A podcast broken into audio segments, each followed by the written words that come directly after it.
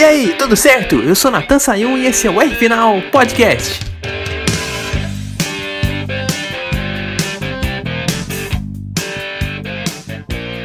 Depois da Leclerc mania na Ferrari com o Monegasco aparecendo como um relâmpago na ponta da Fórmula 1, é claro que o divórcio de Vettel com a equipe italiana estava muito próximo.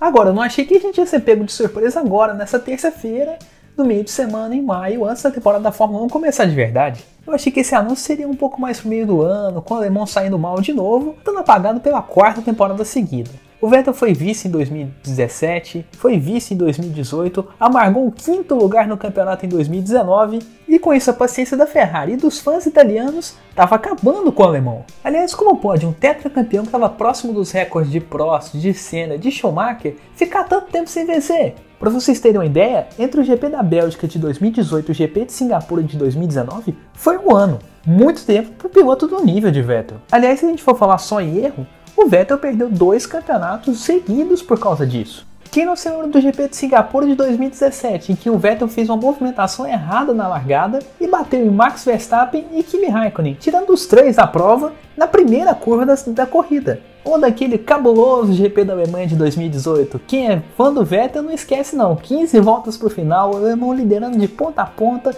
e daí veio uma chuva forte e o alemão escapou na curva do estádio e deixou para trás a vitória em casa e a liderança do campeonato.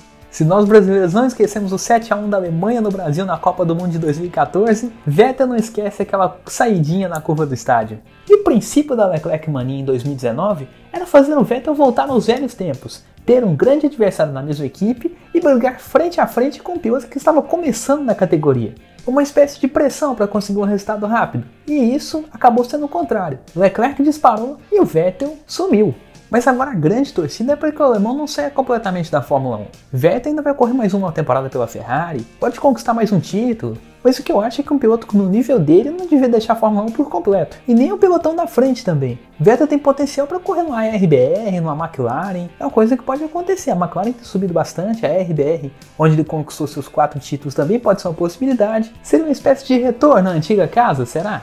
O único problema é que indo para uma dessas duas equipes, ele teria que enfrentar a mesma coisa que enfrenta na Ferrari hoje, a ameaça de um jovem piloto. Na McLaren tem ou Carlos Sainz ou Lando Norris para ser companheiro de equipe, e na Red Bull ou Verstappen ou Alex Albon, dois pilotos que também têm brigado por pódios recentemente.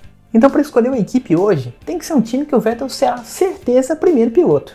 Para arriscar um palpite eu ainda não sei.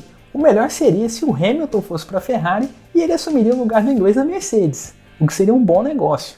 Agora falando de quem pode ser o substituto do alemão na Ferrari, eu acho que está entre dois nomes, Daniel Ricciardo e Lewis Hamilton, que são os mais quietos nessa negociação.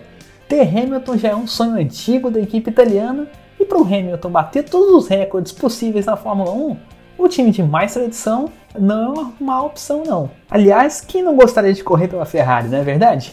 Que o diga Daniel Ricciardo, que já é um piloto maduro, experiente pela Red Bull, está numa equipe muito fraca que é a Renault e agora busca um novo desafio na sua carreira. Eu acho que o Ricardo não tem mais futuro na Renault não. Acho que ele vai correr essa temporada de 2020 normalmente e para a próxima ele vai buscar uma nova. O que também não seria um mau negócio para o time italiano de Maranello.